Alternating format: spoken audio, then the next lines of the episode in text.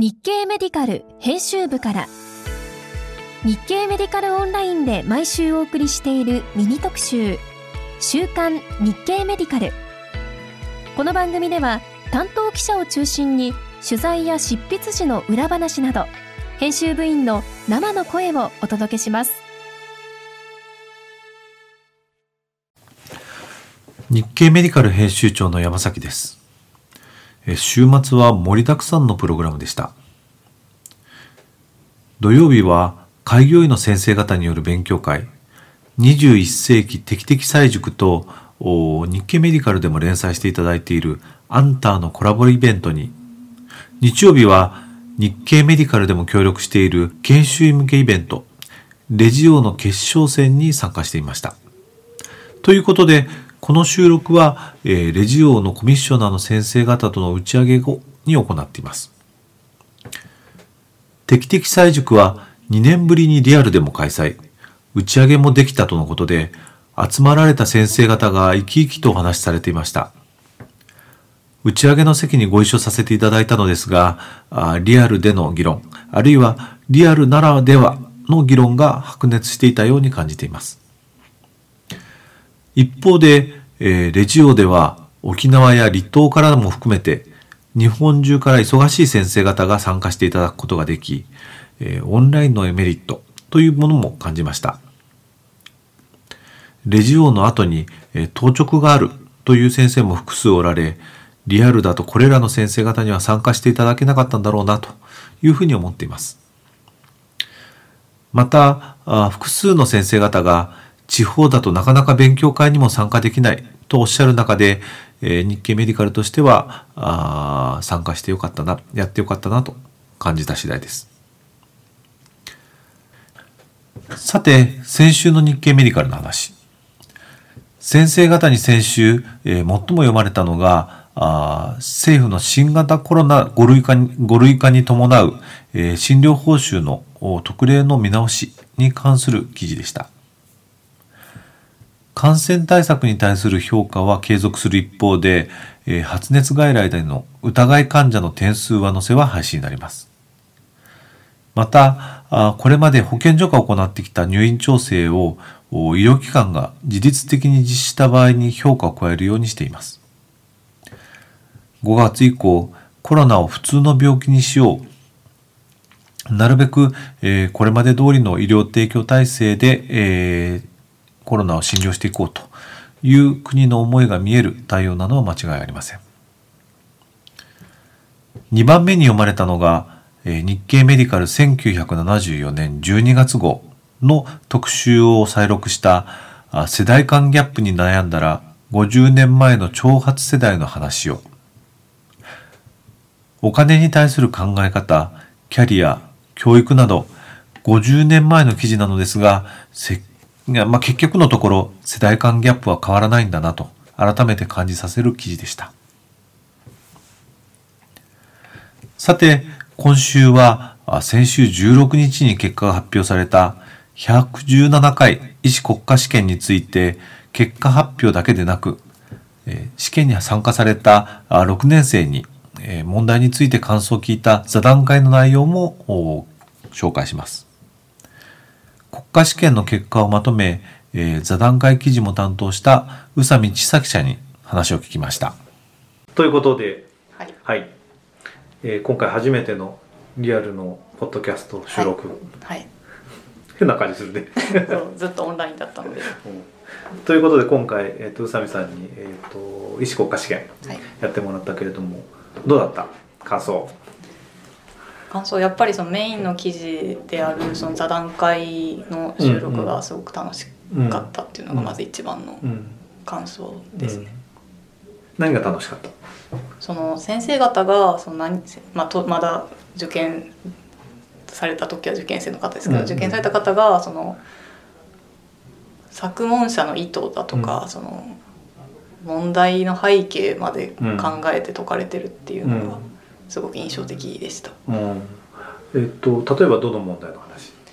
えっとコロナの抗原検査が陰性の患者さんに対して、次に最も優先されるべき検査は何かといった問題。うん。でその悩ましい選択肢がコロナの PCR かインフルエンザの抗原検査、でコロナの PCR かなと思われて、まあ、実際正解もコロナの PCR だったんですが、その今シーズンはインフルエンザも同時流行しているとかその実際の医療現場ではもう両方同時に検査は行われてる、はい、うん。行われているとかでそういう背景も考え出すと、そのインフルエンザの抗原検査も優先されるのかな？うん。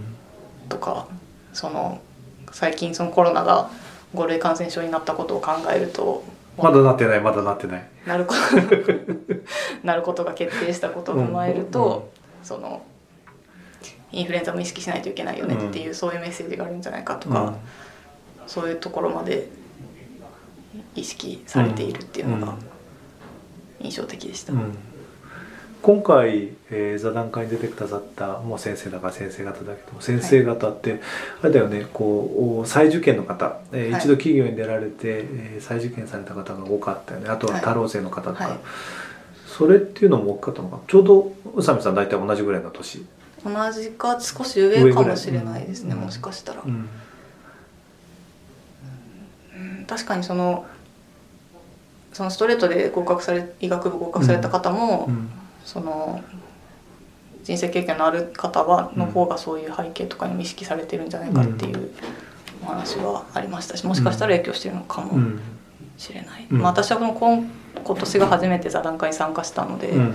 そう昨年度昨昨その前の年がどうだったのかはちょっとわからないんですけども、うん。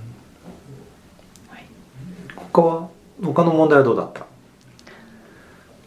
があその本当に医師国史についての知識が全然なかったので、うん。その採点除外っていう問題が存在するということも恥ずかしながら知らなかったのでそのもちろんその問題に不備が明らかに選択できないだろうみたいな問題でうん。採点されないっていうのはまああるのかな一般的な試験としてあるのかなと思ったんですけれどその問題に不備はないが難しすぎるので その除外しますっていう問題があるということ自体もまあ不勉強で知らなかうんったので、まあ、うん。今回その受験生の方が取り上げてくださったやつだとオピオイドローテーション。オピオイドローテーションの問題うん。が、まあ、ももちろんこちらはその素人なのでその難易度とかわからないですけど、うん。その除外されていてあやっぱりその皆さん難しかったとおっしゃってたので、そうやっぱ難しくてうん。結局除外になったんだなっていううん勉強になりました。オピオイドローテーションどんな問題だった？えっとオピオイドロイテロオピオイドローテーションの問題は、その疼痛コントロールのためにオキシコドンの経口投与うんしていた患者さんで、でも疼痛コントロールが十分でなく、うん。内服が困難とうん。なった。うん。じゃあ次にどうしますか、うん。という問題。うん。でまあその使う薬剤の選択肢もバラバラだし、うん。投与の方法もバラバラだし、うん。投与の間隔もバラバラだしっていう選択肢があって、まあ、結局受験者レベルでは難しすぎるということで、採点除外うん。と。議論の中ではどんな話になってた？座談会の中で。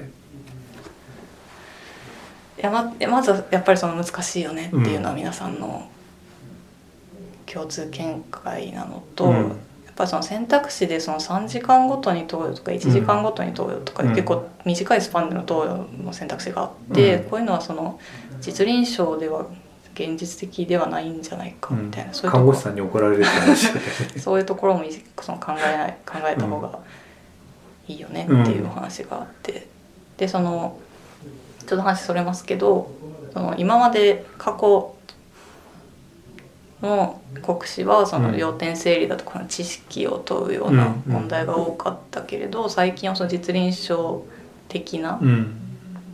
実臨床の状況に近いうん。問題が増えているんじゃないかっていう話にもこっちはつながってうん。ましたね。うん。今回、えー、とそもそも医学う医師国家試験の合格率のまとめもしてもらったけれども、はい。こちらはどうだった？感想は。そうですね。あの全体合格率がうん。1.6%うん。と近年でも高かったよね。そうですね、まあ、うん。昨年とほぼ変わらずで、でその 一市民として結構合格率高いんだなとうん。思った正直なところで、で確かそのし歯科医師試験の合格率が多分6割とかでで薬剤師も7割うん。とかいう話はちょっとき知ってたので、それと比べても結構高いんだなと思って、で逆に逆にというかこれだけ合格率が高いとその落とす点を落とせない試験ないでうん。なんだなっていうのはうん。思いました。取るべきところをきちんと取らないと落ちるはい。せ試験だっていう話をはい。あ神谷先生もね、はいうんおっしゃってたよね。おっしゃってました。うん。あとその国家試験の合格でいう合格率の話でいうと、その今年国際医療福祉大学のうん1期生の方がうん。初めての遅刻医師国家試験受験うんうんうん。ででも99.2%というすごくいい成績をうん。収められていたのと、あとはその合格者の中で15人124人中の15人が留学生の方だったっていうのが、んすごいことだなと思って、そのもともと日本語もできない状態から6年間でその医師国試に合格するまでうんうん。なられたっていうのはすごいことだなとうん。